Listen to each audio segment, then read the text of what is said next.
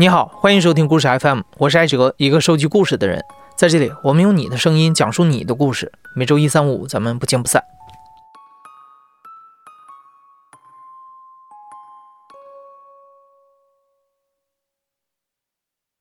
一九七二年的六月十八日，一个九岁的越南女孩赤身裸体，哭喊着逃离被汽油弹轰炸的村庄。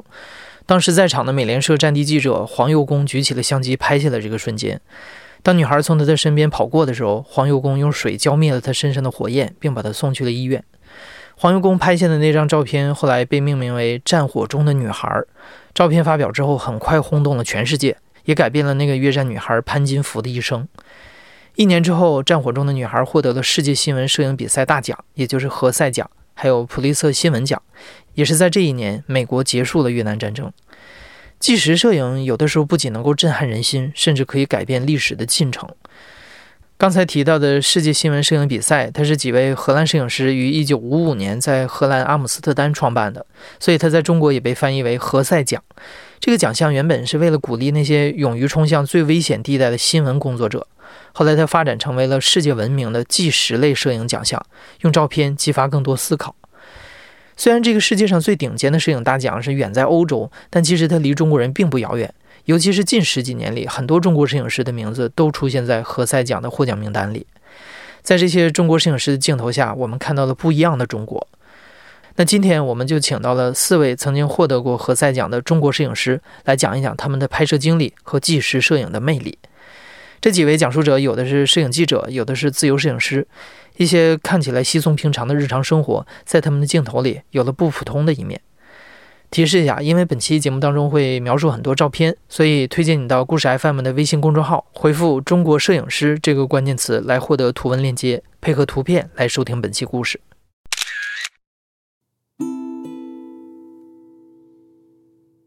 第一位讲述人楚永志做了近三十年的报社记者。二零一四年，多家动物园陆续禁止动物表演。当时还在报社做记者的楚永志探访了中国马戏之乡安徽省宿州市永桥区，拍摄了限演令之下动物和耍猴人的生存状态。其中有一张照片里，耍猴人右手握着短鞭，走向躲在角落、表情惊恐的猴子。这张单幅作品《驯猴人》获得了第五十八届何塞奖自然环境类单幅一等奖。我叫楚永志。目前暂居在安徽安庆，摄影九八年到现在已经三十年了吧。我的镜头基本上都是关注的都是底层生活的普通人的喜怒来哀乐，小人物是他身上的散发的呢，其实恰恰恰是有很多很大的一种能量在身上。这几年，楚永志还拍摄过因为车祸失去双腿的儿童、精神病人、留守老人和留守儿童等等题材。去年十月，楚永志在福建省光泽县走访的时候，发现了一个养鸭人。这个养鸭人有点特殊，村里人都叫他小个子，因为他的身高只有一米二。但他个头虽然小啊，却是家中最有威望的大哥。和以往的拍摄方式不同，这次楚永志拿了一个小米手机去拍这个故事。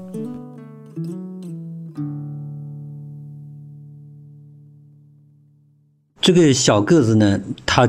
名字叫崔光新，今年五十二岁。那个崔光新呢，他的家庭是这样的：首先是很贫苦，然后特别是他的父亲比他更瘦小单薄，父亲的身高也不高，然后他的母亲呢也是体弱多病。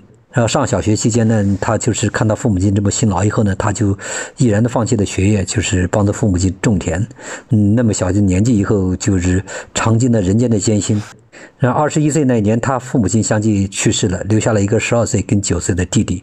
和一个三间木板房，然后他就，呃，也是当时那很困难，就是问乡亲们借了钱，那安葬了父母亲。大年三十晚上的时候呢，三兄弟桌上就一碗萝卜干和一碗白菜，他就小个子，他就含着泪告诉他两个弟弟，他将有哥哥在，叫他们不要怕，也不要担心，哥哥一定帮助你们抚养成人，我们的日子也会好起来。他后来呢，为了更赚多的更多的钱呢，就到浙江横店做那个嗯门童迎宾。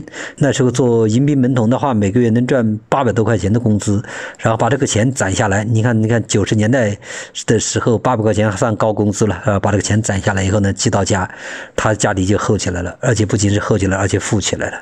一九九零年，他就盖了第一栋那个一百二十的砖木平房。你看有一张照片是“天生我材必有用”，这个字呢，这个“才”字还写错了，他请人写的，在自己的砖木那个平房墙面上找人写了一个“天生我材必有用”，然后激励自己奋发图强。我当时确实跟那个当地的一个媒体的《闽北日报》的个摄影记记者过去，当他把这个信息告诉我的时候，我首先是觉得，哎，这个有意思啊！我当时是觉得是作为很作为很好的人物故事拍。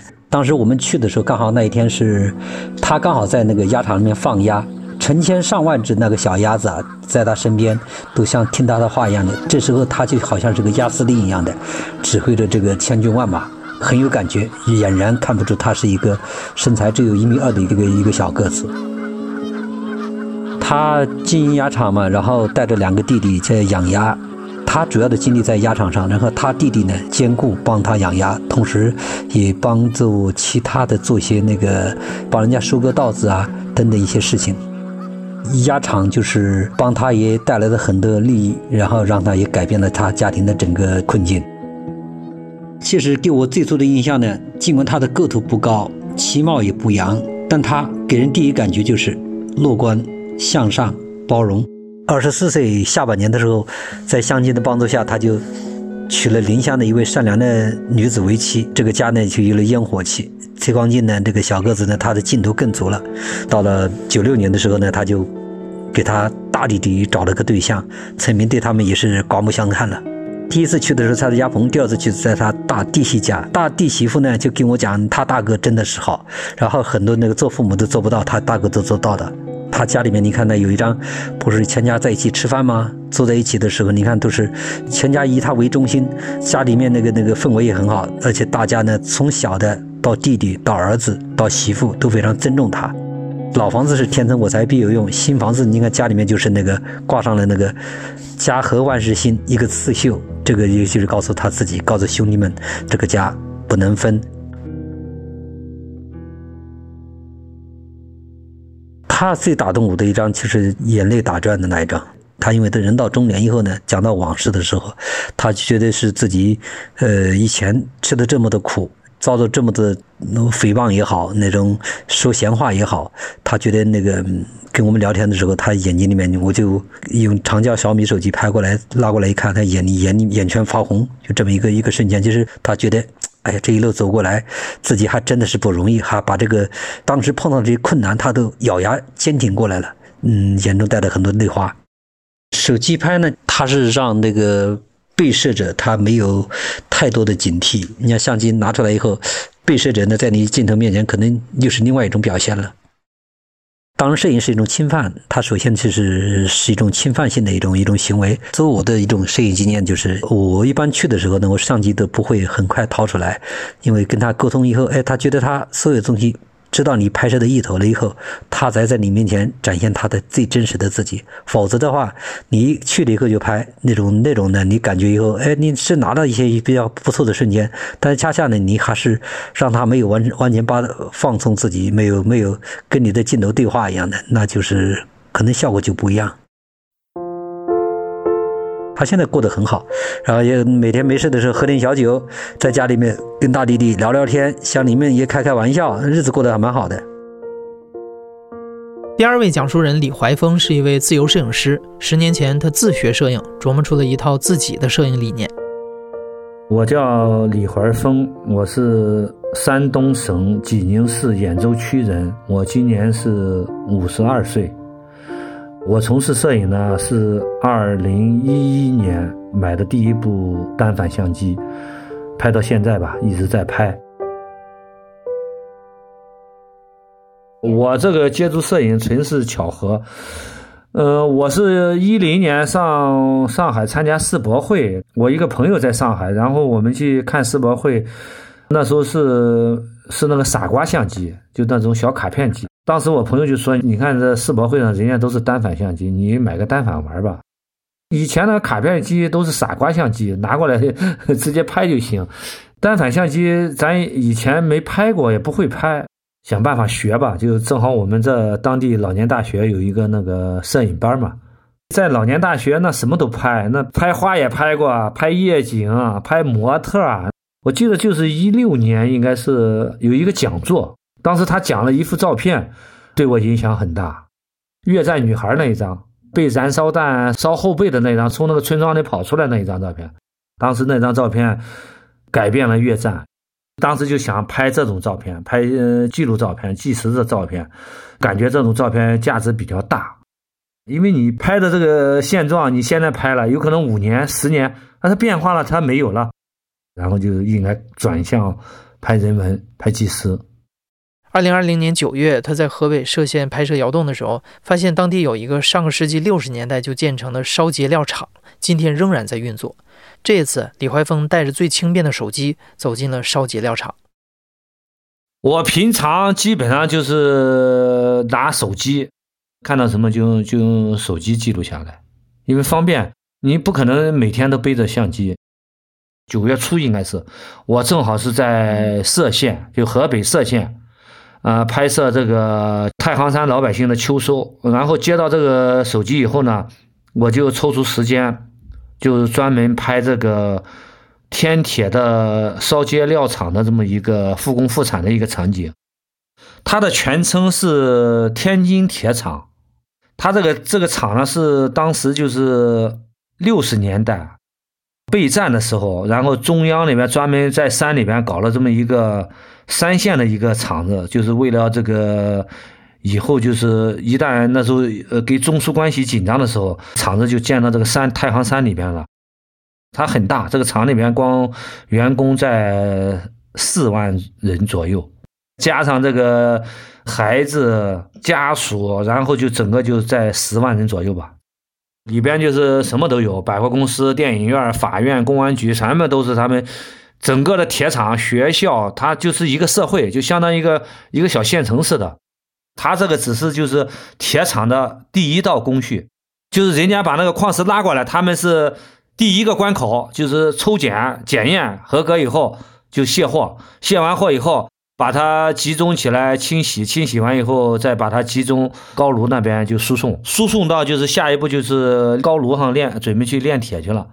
肉眼看到吧，就是。反正色彩是比较杂乱，再就是光线比较复杂。就这个烧结料厂以前都是露天的，上面没有这个没有这个棚子，这个棚子就是近一一年才改的，因为怕呃粉尘嘛污染嘛，然后就全部都加装了这个塑料钢结构的这个塑料大棚嘛，所以感觉黑白照片嘛更能突出这个厂房的形式，这样把那个不必要的那个。色彩比较杂的那个吧，就过滤掉了。器材只是一个工具，关键还是你拍的是是什么。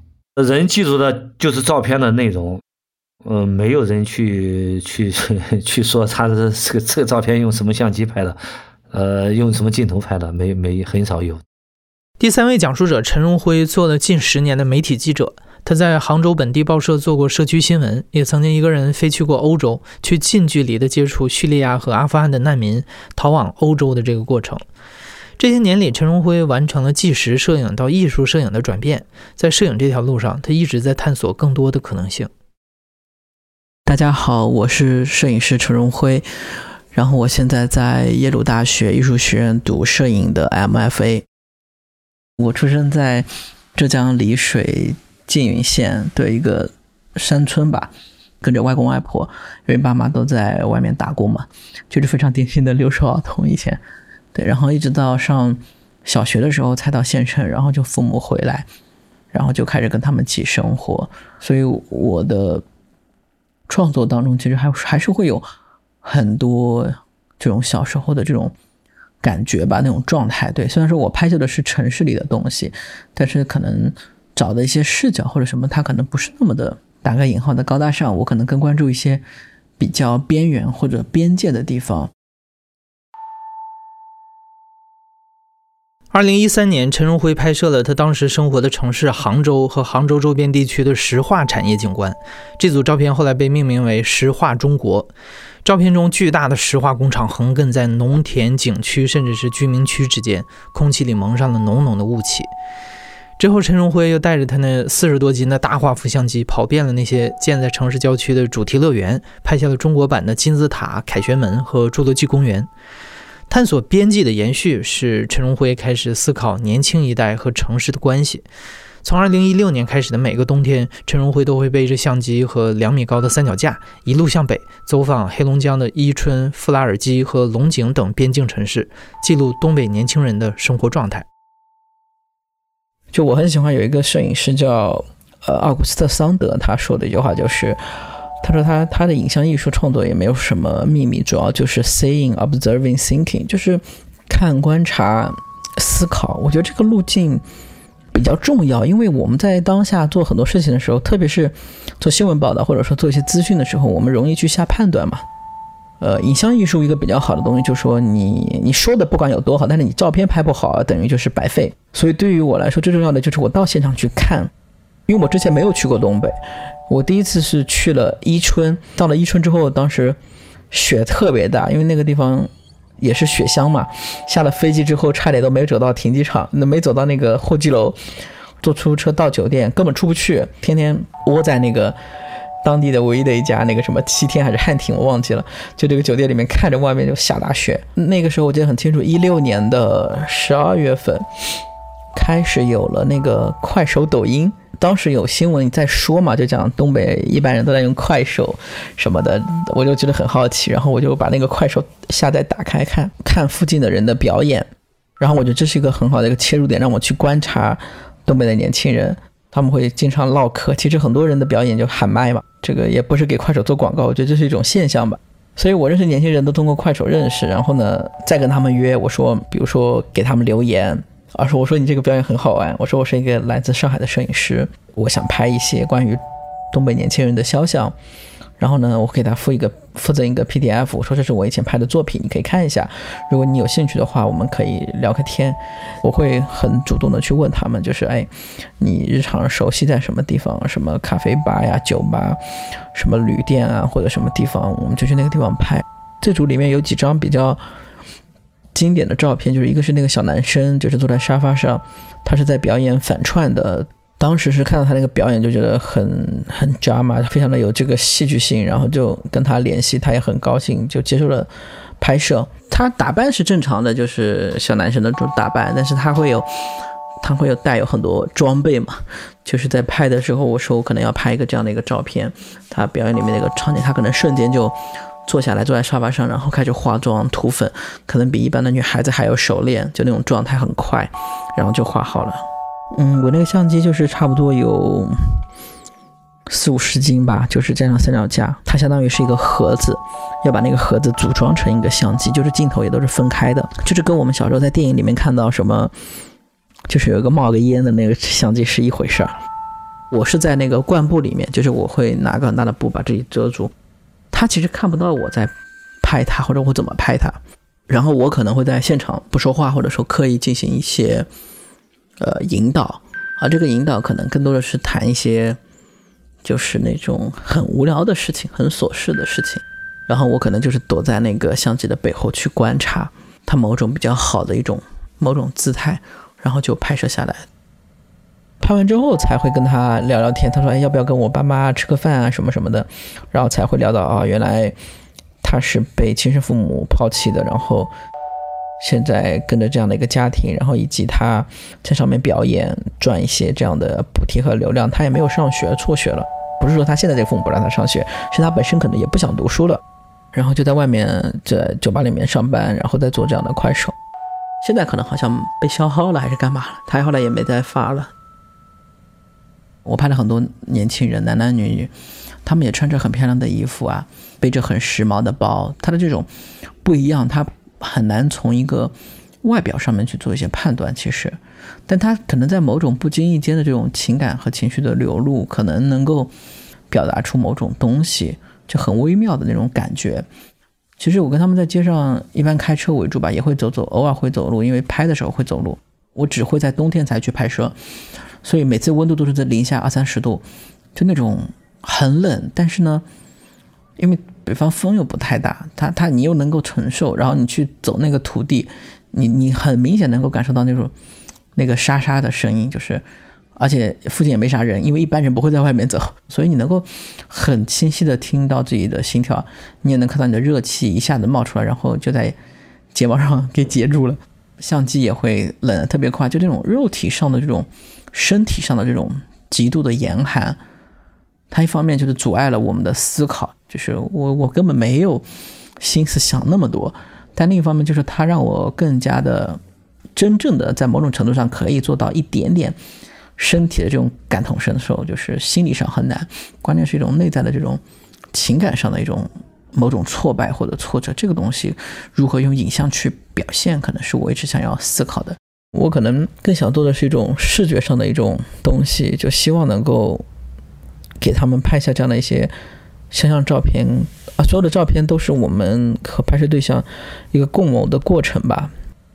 每天有几亿张照片的生产，你你特别需要那种能够打动你自己内心的那种时刻，然后你用影像吧。把它留下来，如果运气好，可能会某种传播，或者进入市场，或者进入画廊，或者什么摄影节，可能会有让更多的人看到。但是没有更多人看到，其实也没关系。我觉得这个是最重要的。第四位讲述者蔡胜相是一位自由摄影师。蔡胜相的主业其实是一个企业的管理者，摄影只是他多年的爱好。但蔡胜相拿起相机一拍就是三十年。我是摄影师蔡胜相。生活在福建的福州，已经从事摄影三十年了。我大学的时候，八六年就开始摄影了。这个工作之余，我就把这个记录这些东西，慢慢作为我的第二职业。我以前走到哪里，我的小相机都会背着，随身带着。我都没拍过领导，我全部都是拍老百姓。二零二零年的九月，蔡成相进入了一家机械铸造厂。用手机拍下了疫情过后铸造工人复工复产的工作和生活日常。这个工厂呢，是我是我学长的工厂，他是铸铁，他是做各种零件的，有大的有小的，有给外资企业的，也有给动车的。这个工厂呢，它是在农村，在深山老林里边，因为它环保做的也挺好的，也没有什么污染，离市区差不多有六十公里。所以我就约了，就过去看了一下，看了一下。我总共去了三次，第一次是白天去，白天去整个工厂了解了一下，工人有七十几个，大部分是外地的。现在这个年纪都是，呃，老的有五十几岁了，年轻的没有，一般也都四十岁以上。我跟他老板是同学嘛，然后跟他们，我一进去，他们都跟我也是兄弟一样的。我第二次去，第三次去，嗨，大哥你又来了啊！注意安全啊！哪里怎么样怎么样？他们很好交流。在充满铁锈味的厂区里，摄影师发现了光着膀子浇筑的老师傅陈和平。蔡成像捕捉到了陈和平健硕的背影和工作时的专注。陈和平浇筑时静态的动作，让人联想到著名的雕塑作品《制铁饼者》。陈和平他是山西那边，呃，山西铸造工人很多的。陈师傅他比较年轻，好像是四十来岁吧，我记得啊。他一开始的时候不热，后面就是全身汗了。他这个动作啊，跟雕塑一样的，他每天都是这么一个固定的。你看那个手靠在他这个膝盖上面，他的牛仔裤啊磨得破了，然后再补两块在里面。他跟雕塑一样，天天就这么做。机械铸造是一项很危险的工作，浇铸的时候，铁水的气温高达一千多摄氏度，如果不熟练的话，一不小心就会把鞋子融化。所以，像这种工厂的工人都是年纪稍长的熟练工。在这个工厂里，工人的收入是按件儿算钱，大多数都是夫妻俩搭配着干活，这样能提高不少效率。一般情况是男工人负责铁水浇铸，女工人负责做砂模或者是清理压块。蔡胜相就拍摄了几张夫妻俩配合做砂模的照片，照片里他们动作娴熟，一看就是老工人。其中一位女工人甚至是赤脚上阵。夫妻俩在配合嘛，女的就配合了，帮他打下手了，把那个压重块搬开了，还有做那个砂形了。他那个老婆把这个砂形做完以后，要把他那个用框先给他固定好，那个重哦，那个起码有。有二三十公斤嘛，搬来搬去的，天天都是干着活，肌肉发达的很呐。他有的上夜班嘛，有的上白班嘛。他有些就是下午起来做砂形，然后晚上继续做，做到凌晨两三点。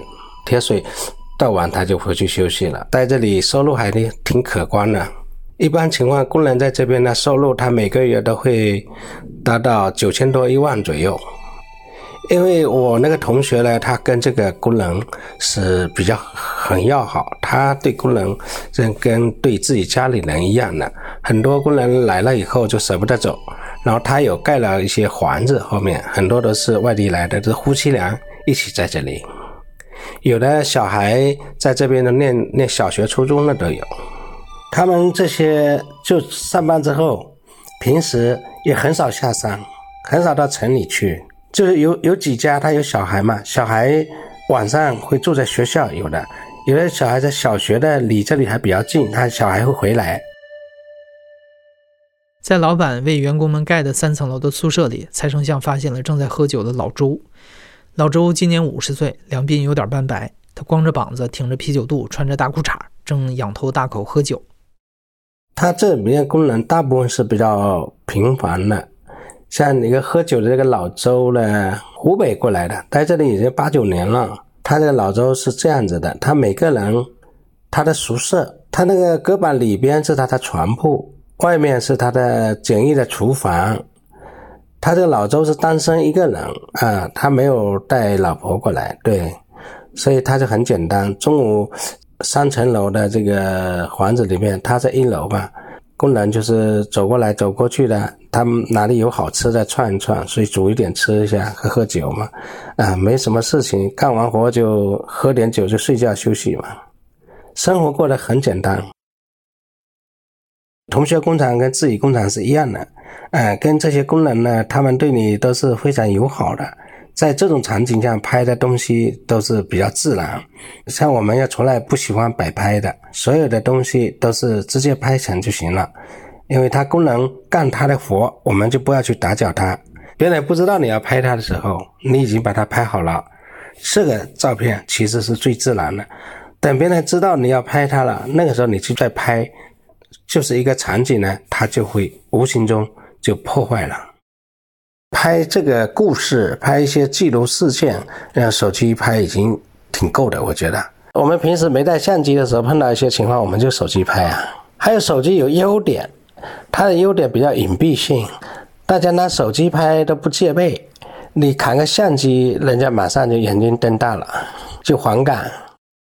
同样一个场景，不同的人进去拍，他肯定拍出来的东西都不一样。因为每个人有自己的思想，每个人自己的学过的专业知识、学的人生的经历都不一样，所以你观察的东西跟别人也会不一样。很多人能够看懂你的想法了，那你这张图片就是成功了，就是好作品了。听完四位何塞获奖摄影师的讲述，不知道你是否对纪实摄影有了新的认识？其实摄影的美有很多种。可以是光影交错、色彩饱满的风光片，可以是田野调查式的深度思考，还可以是日常生活的随意抓拍。为了赋予世界意义，你必须通过取景器融入每张照片。著名纪实摄影师布列松的这句话影响了后代很多的摄影人。什么是好的摄影？其实没有一个标准答案。目前，疫情这场全球性的大灾难改变了我们很多人的生活，在瞬息万变的当下，记录显得尤其重要。今年年初，小米联合了十四位何塞获奖摄影师，也包括今天的几位讲述者，请他们带着小米手机走进生活，记录真实的日常。今天，我们也邀请正在收听节目的你，拿起自己的手机，记录你看到的时代和你的生活，参与这次的小米手机摄影大赛。你可以用手机拍下春运路上的辛酸苦辣，也可以拍摄留守城市的静态日常，用照片说出你的故事。参赛详情，你可以到故事 FM 的微信公众号回复“中国摄影师”这个关键词来获得推送链接。在这个推送文章里啊，拉到最下面，你就能看到报名入口。这个摄影大赛有非常丰富的奖品设置，如果有兴趣，非常推荐你去试一试。你现在正在收听的是亲历者自述的声音节目《故事 FM》，我是主播艾哲。本期节目由马达制作，声音设计孙泽宇，实习生朱思维。感谢你的收听，咱们下期再见。